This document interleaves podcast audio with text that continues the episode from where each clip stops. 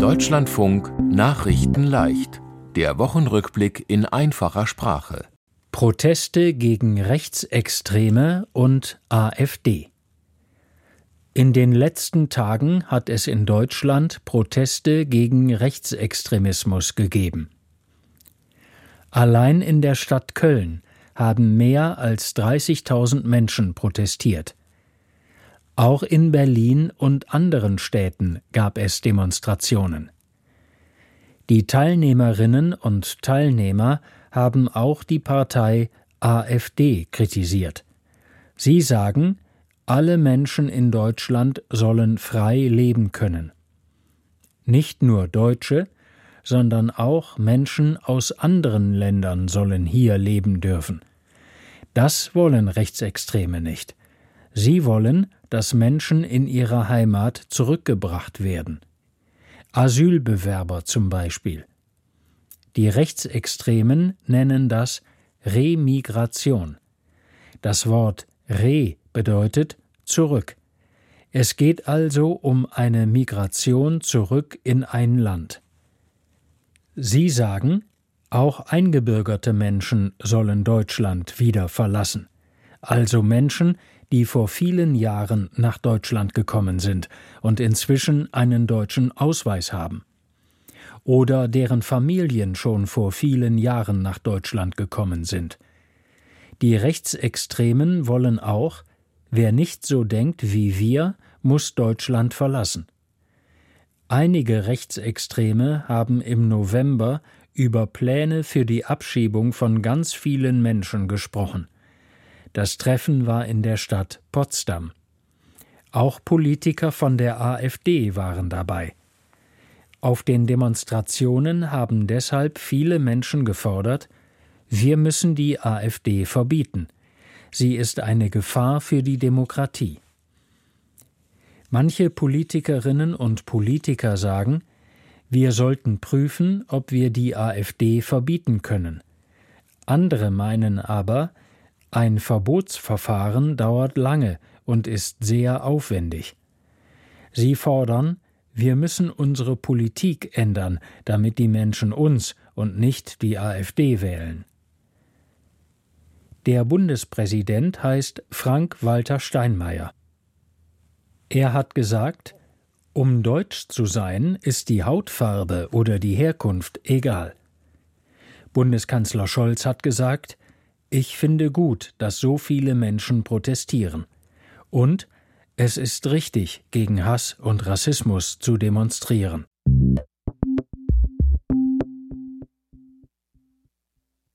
Probleme mit Schnee und Glatteis.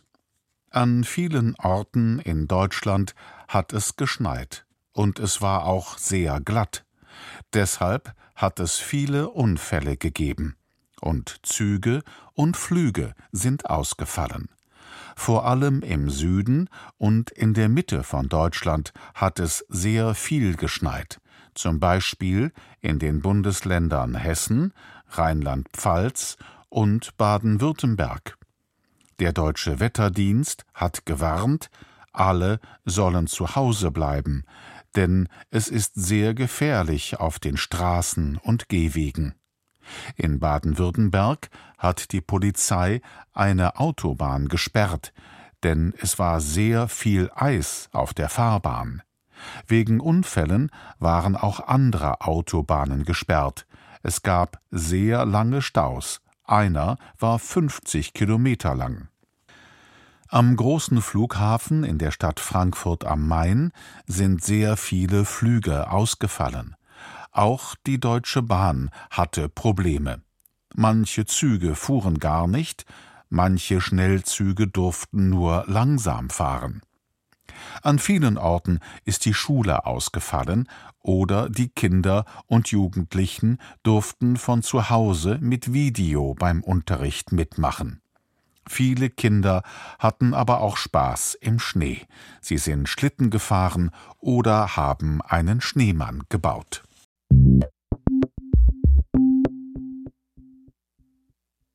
Trump gewinnt erste Vorwahl in den USA. In dem Land USA ist in diesem November die Präsidentenwahl. Dafür hat es jetzt die erste Vorwahl gegeben. Vorwahl heißt, die Wähler und Wählerinnen bestimmen, wer sich für das Präsidentenamt bewerben darf. Es gibt Vorwahlen für die Republikanerpartei und für die Demokratenpartei. Die erste Vorwahl für die Republikaner war in dem Bundesstaat Iowa. Dort hat Donald Trump gewonnen. Er war schon mal Präsident von den USA. Donald Trump hat mehr als die Hälfte von den Stimmen bekommen. Für den Kandidaten Ron DeSantis gab es 21 Prozent und für die Kandidatin Nikki Haley gab es 19 Prozent. Trump hat also mit einem großen Abstand gewonnen. Das Ergebnis zeigt, viele von den Republikanern finden Trump immer noch gut. Sie finden es nicht schlimm, dass es mehrere Gerichtsverfahren gegen ihn gibt oder dass er 77 Jahre alt ist oder dass er sagt, die letzte Präsidentenwahl war gefälscht. Trump hat immer wieder gesagt, ich habe die letzte Wahl gewonnen und nicht Joe Biden von den Demokraten. Seine Unterstützer haben deshalb gegen die Wahl protestiert. Sie haben im Jahr 2021 das Kapitolgebäude in der Stadt Washington gestürmt. Im Kapitol sind die beiden Parlamente. Die Unterstützer haben randaliert und haben Sicherheitskräfte und andere Personen angegriffen. Mehrere Menschen kamen damals ums Leben. Manche sagen, das war ein Putschversuch.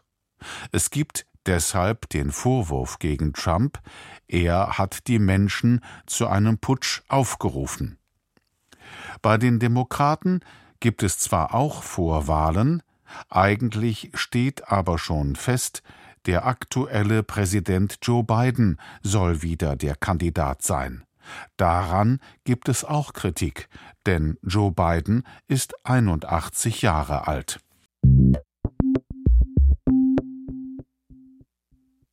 Kritik am Wort Remigration Das Wort Remigration ist das Unwort vom Jahr 2023.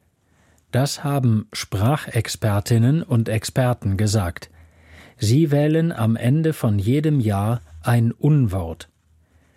Ein Unwort ist ein Wort, das nicht schön ist. Ein Unwort kann Menschen beleidigen. Es kann ein Wort sein, das Ereignisse falsch darstellt. Ein Unwort ist oft unmenschlich. Remigration ist aus dem Wort Migration und der Vorsilbe re zusammengesetzt. Migration bedeutet, ein Mensch verlässt sein Heimatland, um in einem anderen Land zu leben. Der Mensch wird dann Migrant oder Migrantin genannt. Die Vorsilbe re heißt, etwas wird rückgängig gemacht. Remigration bedeutet also, Jemand soll zurück in sein Heimatland gebracht werden. Das nennt man eigentlich Abschiebung. Die Sprachexperten sagen, Remigration klingt besser als Abschiebung. Deshalb benutzen Rechtsextreme das Wort. Remigration klingt so, als wäre die Abschiebung von allen Migranten in Ordnung. Das ist aber nicht so. Migranten haben nämlich Grundrechte. Man kann sie nicht einfach abschieben. Das würde gegen ihre Grundrechte verstoßen.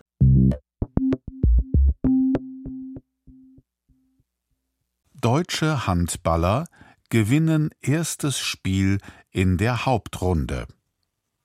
Die deutschen Handballer haben ihr erstes Spiel in der Hauptrunde bei der Europameisterschaft gewonnen.